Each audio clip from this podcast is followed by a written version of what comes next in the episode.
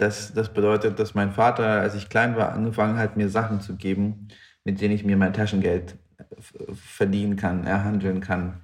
Das war mit, als ich so sieben war, mit Ninja Turtles. Mhm. Also ein ganzer Karton, den ich dann an die anderen Kids im Hof gepusht habe.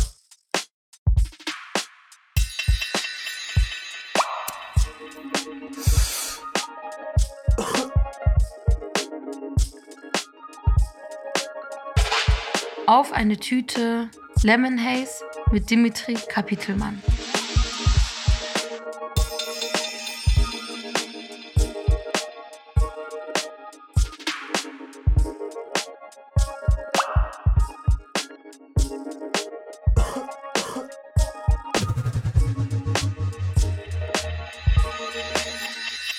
Hallo und herzlich willkommen zu einer neuen Folge auf eine Tüte.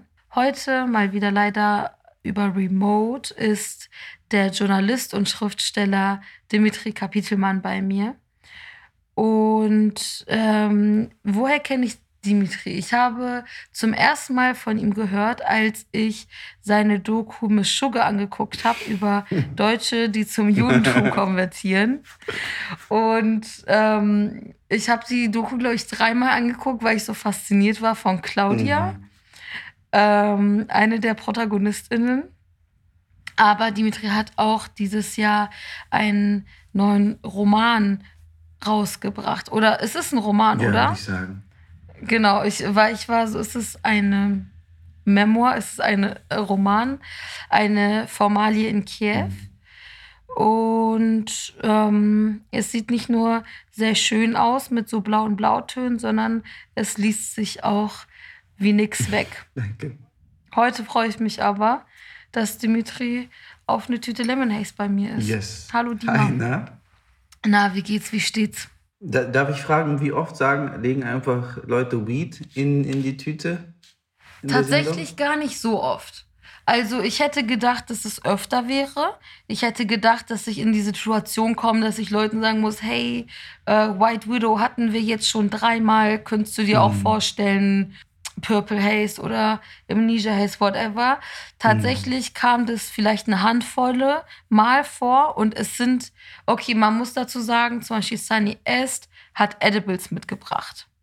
Und nicht nur mitgebracht, sie hat, wir haben zwar auf Remote aufgenommen, sie hat mir die vorbeigebracht, die sie selber gemacht hat, damit wir die beide konsumieren im Podcast. Das ist richtig der Effort. Ähm, Ja. Aber, aber warte mal, also da müsst ihr aber eigentlich die ein paar Stunden vor der Sendung essen. Wir haben, wir haben gesagt, so halbe Stunde oder dreiviertel Stunde vor der Sendung nehmen wir jeweils so einen Löffel von dieser äh, Brigadier, so eine richtig leckere Karamellcreme, weißt du, das sind so diese Edibles, wo es auch so schwer ist, nur einen Löffel zu nehmen, weil es so lecker schmeckt. Aber es hat geklappt, aber ich war auf jeden Fall, alle, die es gehört haben von meinen Fans, waren danach so, du warst richtig breit, oder? Ich so, mhm. Mm das hat gekickt. Und mhm. sonst sind es aber tatsächlich voll viele Leute, die gar nicht so eine Weed-Affinität haben, die ich aber trotzdem interessant finde. Mhm. Ja, ist ein freies Land. Ja.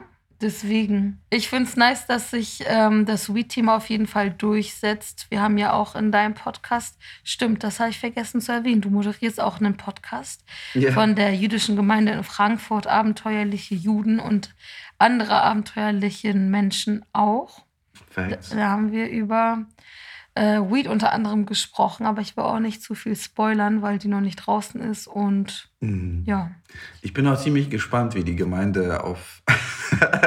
ich habe mich gefragt, ob sie noch nicht draußen ist, weil die so, ähm, weil ich so die ganze Zeit über Sex und Weed rede und das vielleicht so zu, ähm, äh, wie sagt man, zu kontrovers werden kann. Aber du musst die Frage auch nicht on record beantworten. Nö, du bist, du bist einfach das große Finale. Du bist das, das Staffelfinale. Lieben wir auch. Cute. Dann haben die Leute was, something to look forward to, nachdem unsere naja, Folge und, gekommen ist. Und die, also gerade die jüngeren Leute in der Gemeinde, die haben ja auch Sex und rauchen Gras. Also, ich kann mir auch vorstellen, dass auch ältere Leute in der Gemeinde Sex haben und Gras rauchen. Ja, ist auch wieder recht. Aber zum Beispiel ein Ding ist äh, bei meinem Podcast, dass manche Leute, die an sich kiffen und wir waren bei der Aufnahme sogar bekifft, trotzdem eine andere Tüte mitgebracht haben. Mhm. Aus dem simplen Grund, dass sie sich nicht publicly als Kiffer labeln können, wegen mhm. Family, Friends und KollegInnen. Which is fair enough. Ja. Und das ist halt so schade, dass in Deutschland so behind ist, dass man sozusagen als würde man so auf einer Treppe Crack rauchen, dass es so dasselbe Stigma ist. Und ich denke auch, Crack rauchen sollte kein Stigma haben. Es ist aber natürlich ein anderer Risk, den Leute eingehen. Mhm. Aber ähm, so Kiffen hat noch so richtig so diesen ähm, Rauschmittelcharakter, den jetzt Alkohol oder Zigaretten nicht bekommen. Ja, wobei ich glaube, das ändert sich gerade. Ja. Let's see, vielleicht macht Ampelkoalition eine Legalisierung Oh, und I don't, I, I don't see it happening. Ich meine. Ich habe, also ganz ehrlich, ich habe halt keinen Bock auf Ampel, aber noch weniger Bock auf Schwarz, Grün, Gelb. Und ich denke, das einzig, die einzigen zwei Vorteile, die die Ampel gegenüber einer großen Koalition hätte, wäre, dass vielleicht Weed legalisiert wird und ähm, vielleicht das Selbstbestimmungsgesetz durchkommt.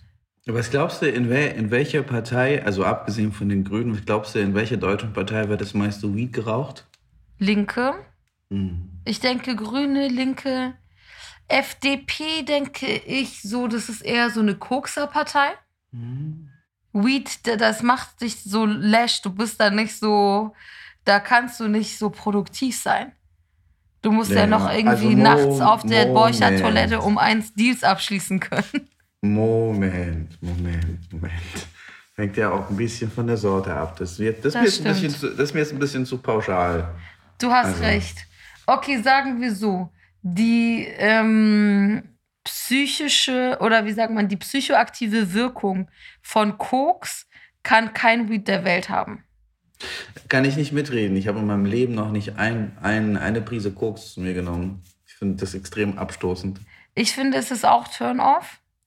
Und so die Zuschreibung von Koksen ist ja so, du wirst ein aggressives Arschloch, Ego pur.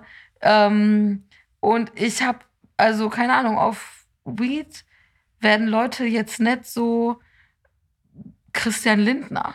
Ja, aber also oft sind die Dinge ja nicht so, wie sie scheinen.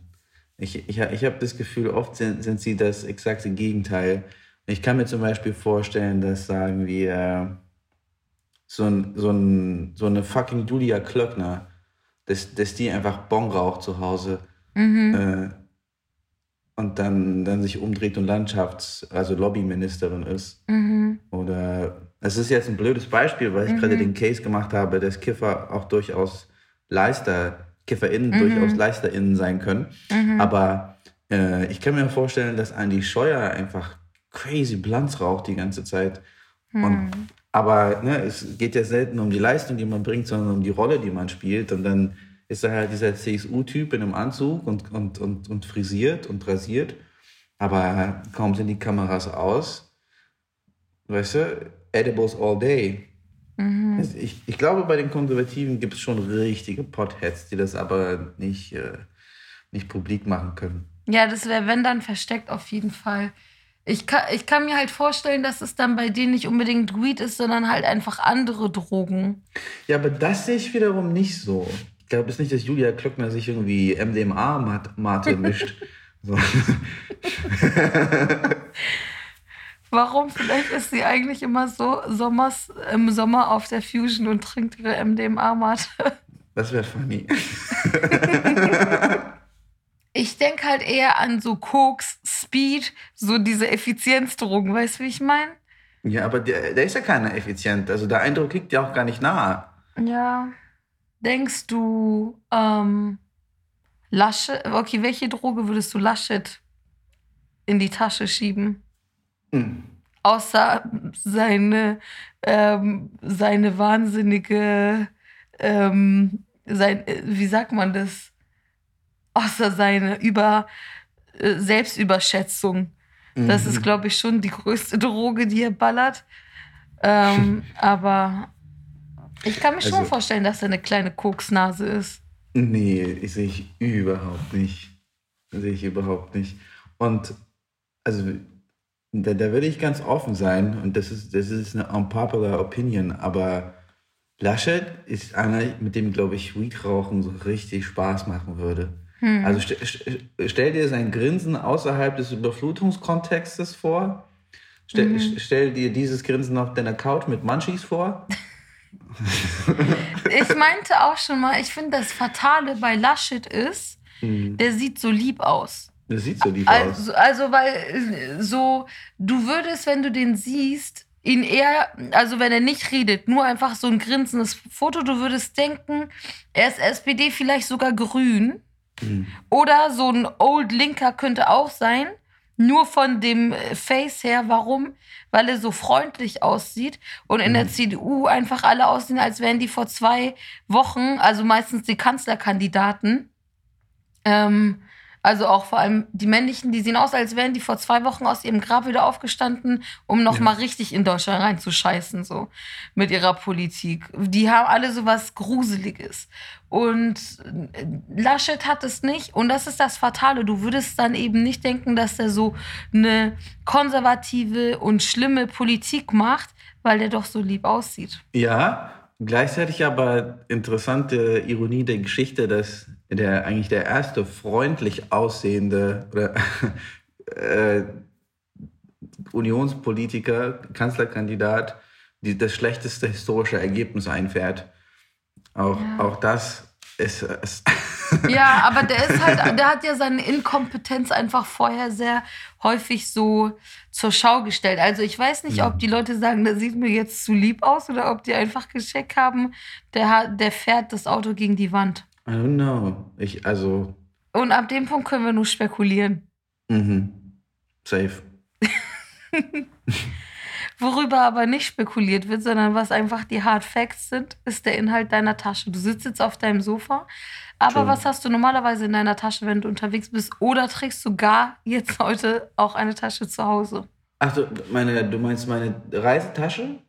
Reisetasche, Unterwegstasche, wenn du das Haus verlässt. Mm, Also im Moment habe ich halt so einen fetten Reiserucksack immer dabei, wegen der, wegen der Lesetour. Und ähm, im Verlauf der Lesetour füllt die sich mit Weinflaschen, weil, weil man die oft genug geschenkt kriegt. Also ich sag ganz kurz, ich habe noch nie eine Weinflasche nach einer Lesung bekommen, aber What? ja. Also Ich hatte Küchen- aber mal im Backstage ähm, Joint-Material rumliegen, sag ich mal. Aktivkohlefilter, Blättchen, Okay, Weed etc. okay. Das nur kurz als äh, Ding. Aber okay, Weinflaschen kommen dazu. ähm, eine, eine Horde unpassender Socken. Mhm. Das ist jetzt mein Tourrucksack. Mhm. eine, eine Horde nicht koordinierter Socken, wo ich einfach so in einmal reingegriffen habe ins Chaos. Und, also weil oft genug packe ich unter Zeitdruck. Mhm. Kurze Zwischenfrage, wenigstens eine gerade Zahl oder hast du dann manchmal eine Socke zu wenig dabei? Mm, Ich habe eigentlich immer eine ungerade Zahl an Socken in meiner Tasche. Okay. Ähm, dann ist da mein Laptop. Äh, Irgendwo völlig verantwortungslos das Kabel reingewirkt, von dem ich immer wieder überrascht bin, dass es noch nicht ganz gerissen ist und funktioniert.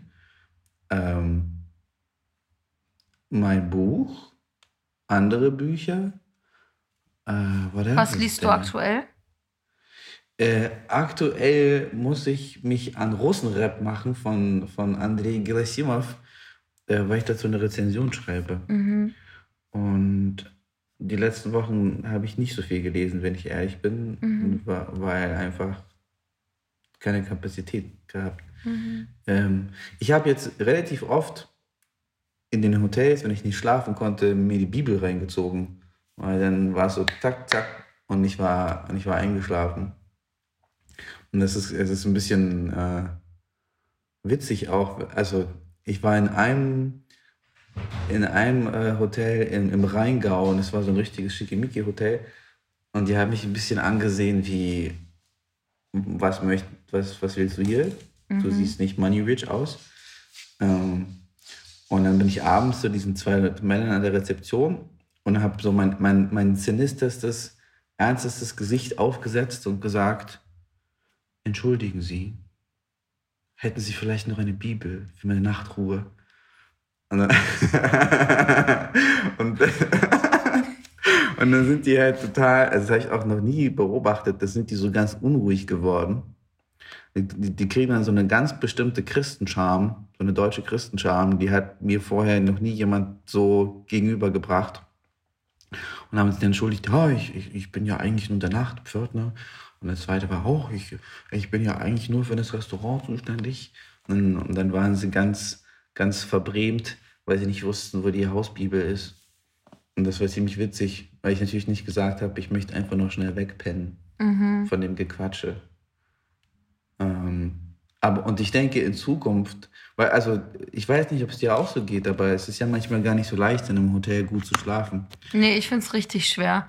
Ich schlafe meistens richtig schlecht in Hotels. Ich brauche immer so ein paar Nächte, um irgendwo warm zu werden zum Schlafen. Mhm. Also die ersten Nächte sind immer schlimm und in Hotels bin ich aber meistens nicht mehr als eine einzige Nacht. Genau. So, und dann, ähm, aber Bibel funktioniert. Du machst, machst ein bisschen Bergpredigt auf. Also, ja, lieber, lieber Hand abhacken, als, als dass der ganze Körper vor, vor Begierde schlecht wird. Okay. Oh Mann, ey. Ja, Vielleicht also, gibt es ja auch den Bib die Bibel als Hörbuch. Dann kannst du Nee, sogar Licht nee. aufmachen. Nee, du musst ja deine Augen müde machen True, vom Lesen. true, true, true. Ähm, dann sind da noch in meiner Tasche äh, ein, ein paar Pflegeprodukte, ein Parfüm, das in der Regel nach zwei, drei Tagen ausläuft. Schön. Äh, ich habe jetzt eine, also ich habe auch eine Keeper dabei, die ist noch aus meiner Israel-Reise.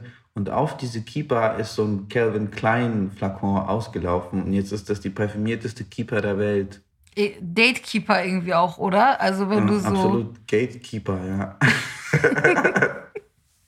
Aber ähm, welches Parfüm hast du aktuell dabei? Ähm, ich habe, okay, also dabei habe ich noch so ein CK1. Mm, Classic. Classic? Unisex Classic. Um, meine Mutter hatet das ziemlich. Die sagt immer, die hat mich vor ein paar Tagen vom Bahnhof abgeholt und hat gesagt, dass ich stinke. Also nach Parfüm stinke.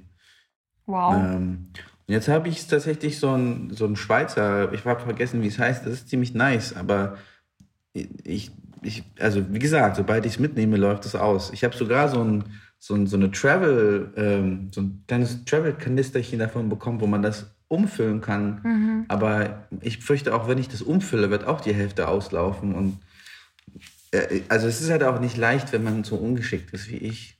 Ne? Der Trick also, ist für Reisen und Parfüm Tester horten. Aber wenn man ausgefallene Parfüms hat oder Parfüms, wo man nicht immer die Tester von irgendwie kriegt, weil du kannst ja, es ist, finde ich auch schwer, du kannst ja nicht zu Douglas gehen und sagen, kannst du mir bitte 15 CK1-Tester in eine Tüte packen? I'm not gonna buy anything though. Aber Tester, Tester ist eine gute Sache. Und ähm, weil wir beim Thema sind, ich Mhm. bin schon auch einer, also ich habe damit angefangen, die, wenn es im Hotel äh, so gute Duschfläschchen gibt, dann, dann stehle ich die. Auch die großen. Nee, die großen nicht, aber so die. Weil bei den Großen habe ich immer Angst, dass sie mir das dann auf Rechnung schreiben. Und dann bin ich so, will jetzt auch nicht 15 Euro dafür zahlen. Aber die kleinen Fläschchen safe. Ja, aber den großen, das ist ja auch nicht sexy. Also ich will mich ja nicht versorgen. Ich will einfach nur diesen, diesen leichten Mikroimpuls des, des Verbotenen und Mhm. dessen, was nicht mir gehört. Ähm, ja, also da, da fühlt sich mein Rucksack auch sehr mit so Dusch, kleinen Duschflakons, meistens dann noch dazu gekaufte Unterhosen unterwegs. Die Rechnung geht irgendwie auch selten auf. Mhm. Mm. I think that's about it. Ist schon üppig gefüllt, Ja. dein Reiserucksack. Also hyper, hyper wichtig, aber eigentlich die, meine kleine Box mit den Sennheiser-Kopfhörern, den In-Ear-Dingern, ähm, das sind einfach, also ohne die würde ich gar nicht, Mit Noise Cancelling. ja.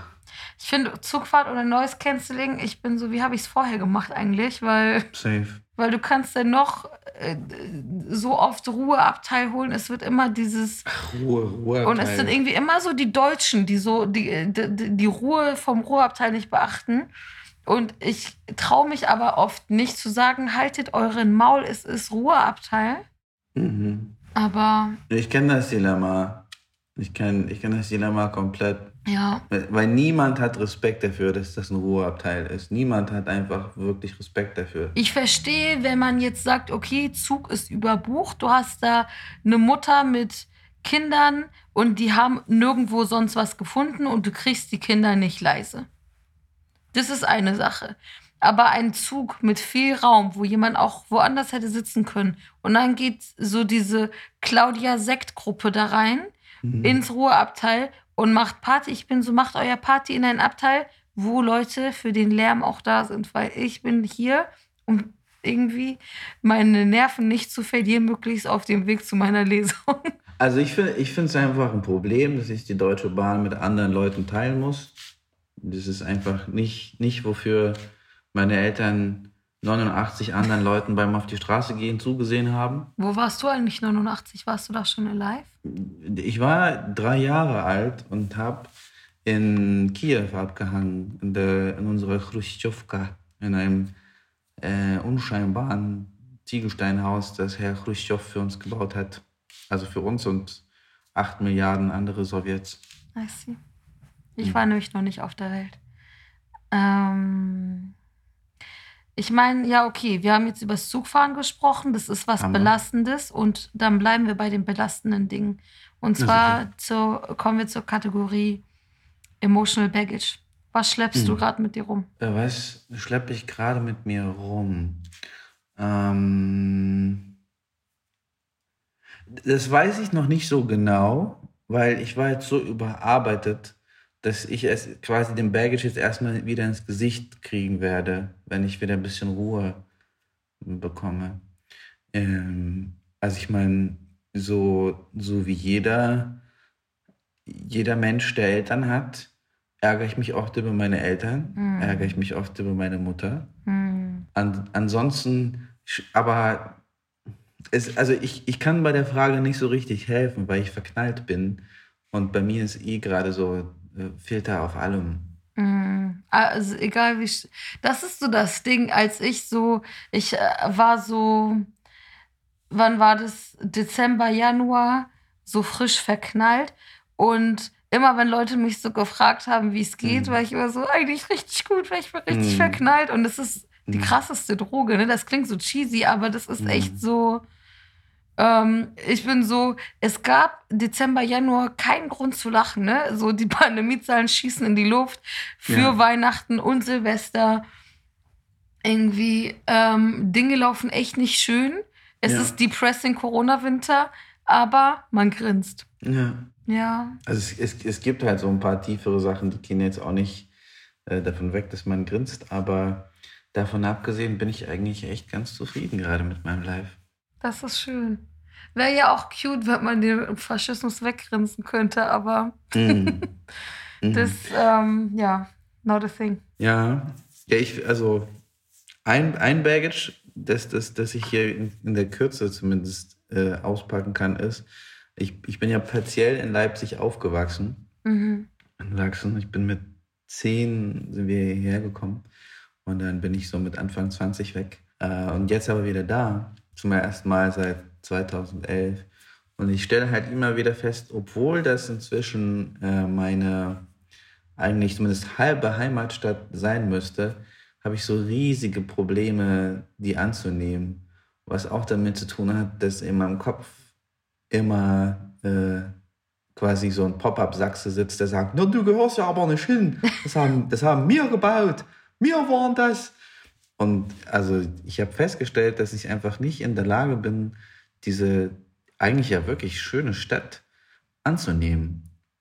Also für mich anzunehmen. Mhm. Ich habe hab jetzt zum ersten Mal Besuch gekriegt von der Person, in die ich so verliebt bin. Mhm. Und sie hat total viele schöne, schöne Dinge hier gesehen. Und also durch ihre Augen konnte ich auch dann erkennen, ja, stimmt, das ist eigentlich echt besonders. Aber ja, ich selbst kann es gar nicht annehmen. Und ich glaube, da, das hat dann noch tiefer liegende Gründe. Das ist auch Baggage. Mhm. Ja, ich habe mich gerade gefragt, ob du eher ähm, Leipzig, born, nicht born and raised, aber so Leipziger bist, in dem, äh, in so einem. Also partially raised halt, weißt du? Ja, partially raised Sinne. Oder ob du sozusagen als zugezogener Hipster giltst. Mhm. Naja, also interessanterweise gelte ich ja, also das habe ich zumindest ein paar Mal gespiegelt Eigentlich, bekommen. du geltest einfach nur als Ausländer. Ja, und gleichzeitig aber auch als Wessi. Und, und das, ist, das ist interessant, weil also zum einen, ich komme aus Osteuropa und bin dann partially weiter in Leipzig aufgewachsen. Aber die, ähm, die Kategorie, die hier gezogen wird, die ist eigentlich gar nicht, also es ist keine geografische, sondern das ist, äh, die wird sozusagen sozial, fast klassistisch gezogen. Also weil ich lange in Berlin war, weil ich in München war, weil ich in Frankfurt war und weil ich da irgendwie auch so etwas geschafft habe und, und bestanden habe, mehr oder weniger, äh, macht mich das zum, zum Wessi. I see. Und das ist schon, das ist schon eine spannende Art, wie das so um, umdefiniert wird in nach vor allem sozialen Parametern. Voll. Hast du das Gefühl, oder denkst du manchmal so, du hast deinen Ost-Background verraten, weil du Kosmopolit bist? Oder kannst du dich so abgrenzen von diesen weirden Zuschreibungen von jetzt bist du auf einmal Wessi, weil du ähm, Journalist bist und auch in westlichen, St- in westdeutschen Städten gelebt Mm, hast? mm.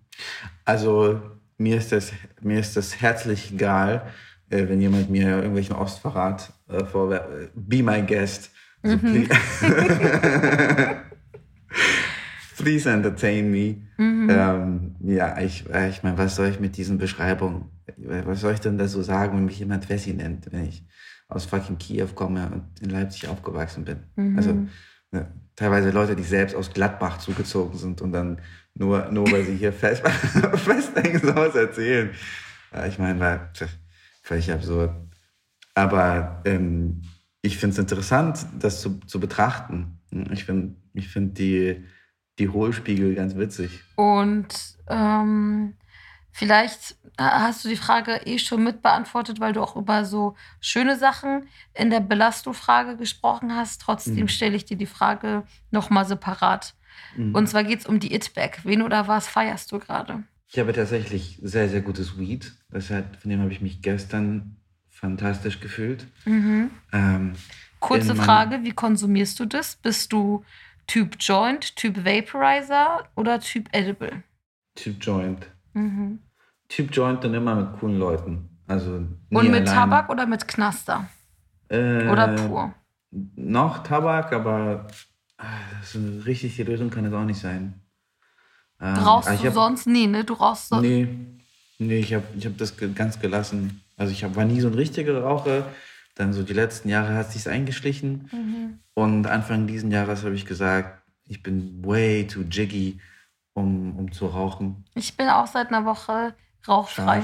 Stark, let's do it. Ähm, was feiere ich noch? Also in, in der Eisenbahnstraße gibt es den, das mit Abstand, Abstand, Abstand beste Shishtavuk Mhm. äh, im Universum. Das ist ziemlich großartig.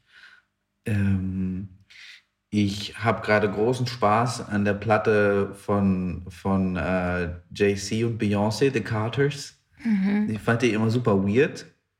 Und jetzt, da ich ja, aber zu zweit, geht die tatsächlich ganz gut rein. Ähm, Mhm. also, what else? What else? Gibt es noch? Also, es gibt eine Sache, von der ich gerne etwas nachlesen würde, die ich dann vielleicht feiere, nämlich, das ist so ein bisschen untergegangen, aber dieser Impfstoff gegen Malaria, Mhm. das, das wäre schon ziemlich sweet. Ähm, ich war halt zu überarbeitet, um mich jetzt reinzulesen, äh, ne, wer, welchem Status das jetzt hat. Und, Mhm.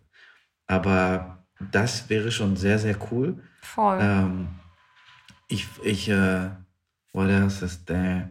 So eine ähnliche werde ich vielleicht feiern, Geschichte. Äh, nee, es ist schon zu gefährliches Halbwissen, da traue ich mich nicht. Okay. Ja. Was ist mit der Mütze, die du gerade trägst? Die Mütze, die Good Vibes Mütze, die ist crazy. Die, die mag ich auch sehr. Ich habe mir zum ersten Mal eine Lederjacke auch gekauft. Mhm. Das- Was für ein Style? So diese Blouson-mäßige oder so Matrix, schmaler, langer Schnitt? Die ist eigentlich wie ein Hoodie. Mhm. Also die ist, die ist so, die ist so street, aber auch sweet. Nice. Mhm. Ja, es ist jetzt ja auch so Ja. Lederjacken-Season. Ist es. Ich habe das Gefühl, ich müsste noch irgendeine politische Figur erwähnen, einfach für den Anstrich, für den Intellektuellen, aber so richtig will mir keine einfallen.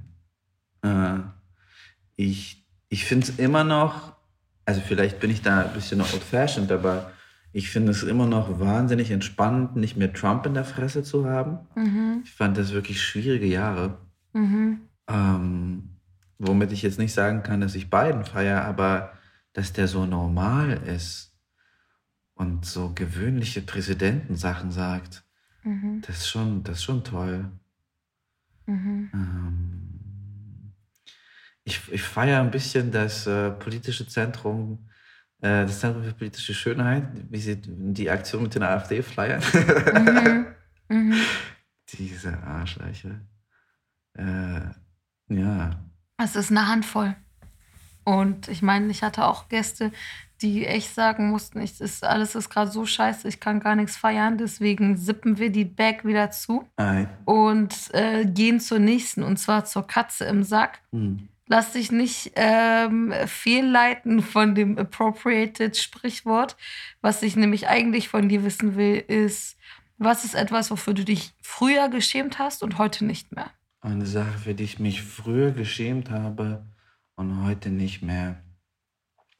Ähm, ich glaube, also auf einer pauschalen Ebene einfach ich selbst zu sein, rumzulaufen, wie ich rumlaufe, zu gucken, wie ich gucke, zu denken, wie ich denke. Mm, Also, womit ich jetzt nicht sage, dass ich, dass ich mich nicht selber manchmal schwierig finde, aber so, so ganz grundsätzlich gebe ich mir auch da Kredit bei den, bei den Fehlern. Ähm, wo wo habe ich mich sonst geschämt? für?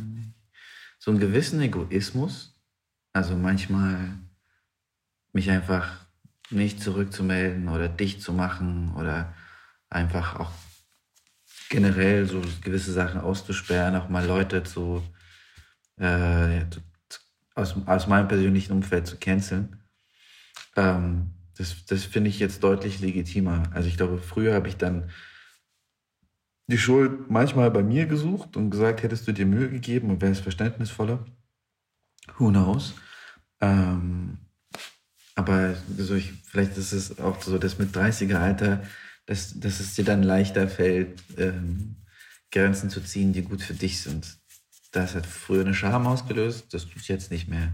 Würdest du sagen, dass du allen Leuten gegenüber leichte Grenzen ziehen kannst oder gibt es so Leute, die noch so inside your head leichter Mhm. kommen als andere? Es gibt auf jeden Fall Leute, die haben Cheats. Mhm. Ah, ähm, aber aber auch, auch dafür schäme ich mich dann nicht, wenn wenn es Leute gibt, die Cheats haben. Und dann denke ich, na gut, irgendwie, irgendwie ja auch schön, dass man so verschieden auf, auf Menschen reagiert. Mhm. Wir gehen einfach direkt weiter von der Scham zum Stolz. Mhm. Ähm, die Kategorie heißt eingetütet. Was ist etwas, worauf du stolz bist, was du dir aber nicht auf den Lebenslauf schreiben kannst? Also dieses etwas kann ein Skill sein, kann eine Errungenschaft sein, kann eine Erfahrung sein, eine Eigenschaft von dir. Mhm. Also ich mag mein, ich mag sehr mein Gehör. Ich mag sehr, wie ich Musik inzwischen höre. Ähm, das, ist, das ist sehr gereift und das bereitet mir sehr viel Freude das würde ich auch nicht eintauschen. Und also ich kann ja nicht in, in meinen Lebenslauf schreiben, boah, ich kann richtig gut Musik hören. So, aber, aber, Hobbys Musik hören. aber, aber ich kann Also ich kann, ich kann extrem emotional Musik hören und mich einfach richtig wegtragen lassen und irgendwie alles ausheulen, was drin ist.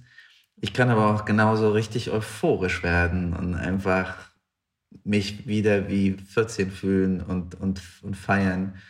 Ähm, ich kann konzentriert zuhören, äh, also irgendwie so ein 12 Minuten John Coltrane Mhm. Jazzstück und mir tatsächlich konzentriert reinziehen, was da passiert. Äh, Ich kann aber auch genauso gut die Venga Boys anmachen und, und, und einfach trippen. Mhm. Ähm, und ja, ich, ich mag das sehr. Und auch, dass mir inzwischen Genres, also so glaubhaft egal sind. Also ich, ich, gewisse Sachen mag ich einfach immer noch nicht, aber so immer mehr, wenn mir etwas gefällt, also wenn mir, wenn mir Musik gefällt, dann ist es einfach meine Musik. Und dann in gewisser Weise klingen die dann auch wie meine Musik und nicht wie Jazz oder Klassik oder Hip-Hop oder Elektro, sondern es ist ja so die, die, äh, ja, die, die Energie darin, die für mich ist. Das mag ich, dass, dass der Sensor, der Filter da immer klarer wird. Nice.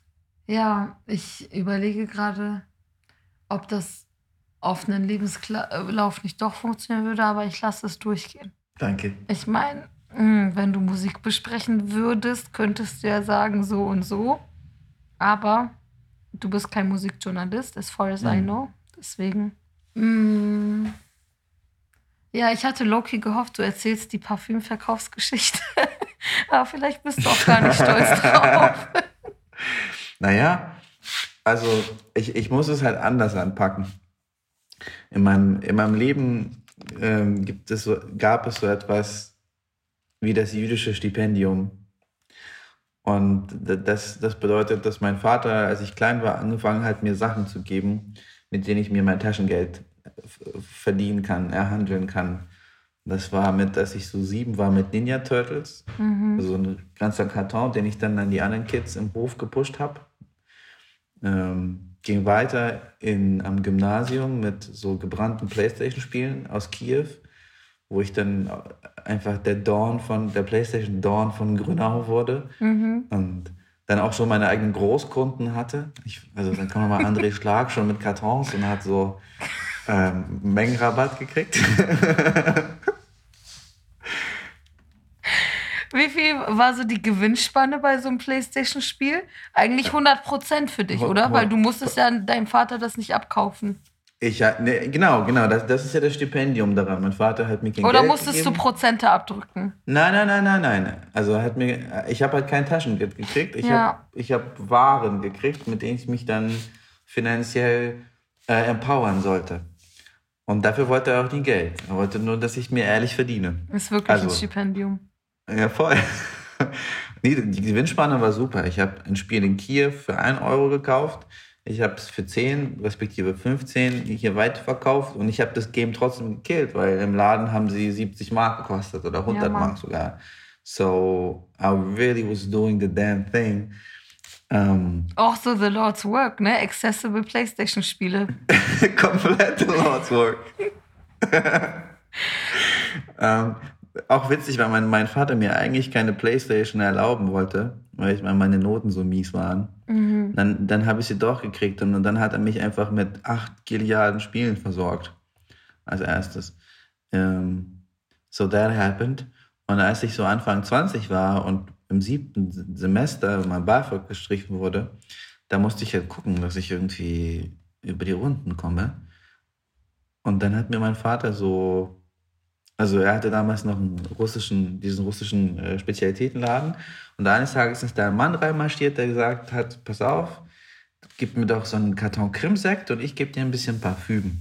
So Parfümproben, also Flakons genauso groß wie das Original auch. Also das war Original. Aber da stand halt groß drauf, not for sale, weil es war ein Promo. Mhm. Naja, und dann, dann stand ich so auf dem Mauerpark und habe die verhasselt. Ist ein guter Deal. Also, meine Mutter hat auch so einen Parfümpusher. Und das Doofe ist, sie hat halt nicht alle Parfüms da immer, aber mhm. es ist immer ein richtig guter Deal. Mhm. Du zahlst immer deutlich weniger, also meistens so die Hälfte oder so. Und ähm, es ist das eigentliche Parfüm, ist jetzt nicht so ein Fake.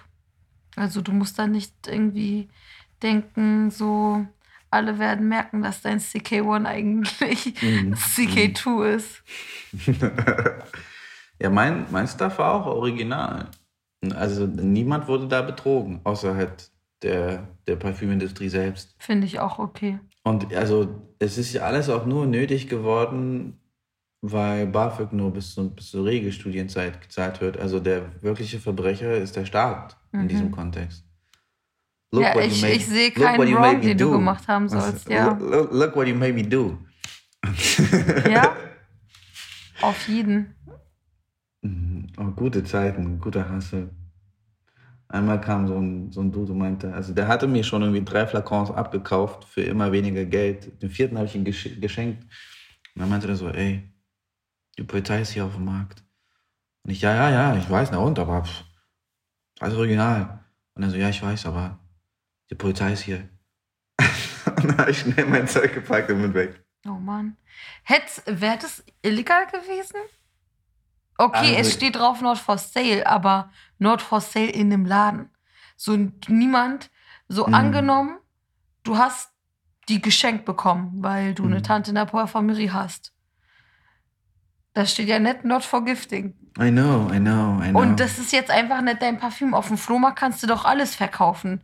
Also es, du wirst ja auch nicht festgenommen dafür, wenn du die Audacity hättest, einen Tester für 2 Euro zu verkaufen. Machen ja auch manche Leute. Mhm. ja, sehe ich anders. Ich glaube, ich wäre wegen äh, Hehlerei für zehn Jahre äh, nach Baden-Württemberg gesperrt worden. Gut, dass alles smooth gelaufen ist. Und bless Mhm. this guy who warned you. ja, guter Mann. Wir kommen damit auch schon zu unserer letzten Kategorie. Und, Und zwar die Schultüte. Was würdest du anderen gern mit auf den Weg geben? Es kann ein Ratschlag sein, es muss kein Ratschlag sein. Es kann auch ein Musiktipp sein oder anything. ich habe gelernt, ganz oft, wenn Leute einem etwas vorwerfen, ist es etwas, was sie eigentlich begangen haben. Hm. Das, das hilft, wenn man das im Hinterkopf hat. Kannst du ein Beispiel nennen? Also das, das ähm, Paradebeispiel, was ich jetzt frisch im Kopf habe, ist ein Sebastian Kurz, Mhm. der sich für die Mikrofone stellt und sagt, hier geht es nicht um mich, hier geht es um Österreich. Und dann, müsste man, dann holt man diesen Spiegel aus der Tasche und sagt, no, no, no, no, no, no, geht hier nur um dich, my man. Es Mhm. geht jetzt, jetzt überhaupt nicht um Österreich. ähm, ja, aber das, ja, das, das kann auch, äh, im, im Privaten funktioniert das auch. Also du wärst, oder äh, man, man wäre erstaunt, wie oft auch Freunde einen Sebastian Kurzen. Mhm. Oh Mann, ey, Sebastian Kurz ist einfach so ein Verbrecher, Mann. Ich habe Anfang letzter Woche Natascha Strobels Buch Radikalisierter Konservatismus durchgelesen. Ja. Und dann kam die News in dem Fernsehen und ich hatte mich so richtig well Ja. prepared gefühlt. Du warst fit. Und es ist ja genau so, wie sie es auch, die Prozesse in dem Buch so sagt, Mhm. so, du hast so richtig krasse Vorwürfe, der schafft es trotzdem irgendwie stärker rauszukommen. Da, also weißt du, weil ich habe auch so einer Freundin in, in Wien so geschrieben, so, hey, Happy Ibiza 2.0, so, it's nothing, es ist gerade gar nicht was Gutes. Mhm, mhm, mhm. I know. Weißt du, also in dem Kontext auch ganz gut. mh, Vor ein paar Wochen hat sich Seehofer vors Parlament gestellt und, und äh, sich beschwert, dass zu wenig gegen Extremismus getan wurde. Mhm, Äh, weißt du, das ist halt auch so, my man, mhm. you did this. Ja, du bist Innenminister gewesen. aber, aber es ist doch einfach das, das Genialste, sich umzudrehen und, und das, was man verbockt hat, anderen vorzuwerfen. Mhm, Offensiv. mhm. Und ich glaube, das passiert wirklich oft um uns herum. Voll. Es ist wichtig zu verstehen, wo Leute ein, äh, ihre eigenen, äh, ihr eigenes Scheitern oder Fehlgänge auf einen projizieren und einen dafür hops nehmen wollen. Und Mhm. aber auch so, was vielleicht noch mal so ein persönliches, persönlicheres Level äh, berührt, so dieses, man kann nicht für die Gefühle anderer Leute Verantwortung tragen, wenn man nicht aktiv irgendwas gemacht hat. Also wenn sozusagen jemand in den Text von mir etwas reinliest, was dort nicht steht, Mhm. ähm, kann ich mich ja auch nicht für irgendwas entschuldigen, was ich nicht geschrieben habe. Mhm. So, hands clean. Ja, aber das ist ja sowieso so schwierig zu ähm, einzuschätzen. Das versuche ich auch gar nicht mehr, wie gewisse Aussagen oder Texte bei, bei welchen Leuten ankommen. Ich glaube, das unterschätzen wir auch, wie, wie verschieden die Sachen dann doch gelesen Mhm. werden. Voll. Ich denke, es ist halt äh, so dieser schwierige Spagat zwischen nicht defensiv auf Kritik reagieren und auch Sachen, die einem da mitgegeben werden, wirklich ernst zu nehmen, wenn sie halt wirklich mhm. wichtig sind. Das zu unterscheiden zwischen ähm, eben irgendwelche Zuschreibungen und Projektionen, die einfach nicht so stattgefunden, äh, die nicht sozusagen in diesem Text oder in der Arbeit stattfinden und sich da frei zu machen und zu sagen, nee Leute, mhm. ähm, ich werde jetzt nicht einfach, damit die Sache schnell vorbei ist, mich entschuldigen äh, und irgendwie so eine ähm, Performance über Social Media oder so machen, die mich so accountable inszeniert, äh, mhm. auch wenn ich überhaupt nicht das Gefühl habe, dass ihr im Recht seid oder dass ich was falsch gemacht habe oder so. Ja, also du, ich finde, da machst du echt einen sehr, sehr guten Punkt. Man kann sich nicht für etwas entschuldigen, was man, was, also im Text, was dort gar nicht steht, an. Und gleichzeitig hat man das aber auch glücklicherweise auch nicht in der Hand, was die Leute da rauslesen werden. Mhm. Voll. In dem Sinne, vielen, vielen Dank, dass du dir an einem Montagmorgen um 10.30 Uhr mit einer Tasse Kaffee und einem cuten Rainbow Head die Zeit genommen hast, mit mir auf eine Tüte Lemon Haze abzuhängen. Ich fand es richtig schön. Pleasure is all mine. Danke für die Einladung. Sehr, sehr gerne. Ich wünsche allen anderen äh, auch einen schönen Tag oder Abend, je nachdem, wann ihr reinschaltet. Und wir hören uns nächste Woche wieder. Tschüss.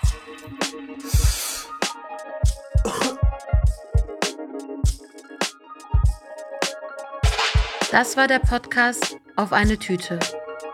Produziert von Cousin Productions. Jingle Neda Sanae, aka Nedalot. Konzept, Redaktion und Moderation ich, Hengamea Gubifara.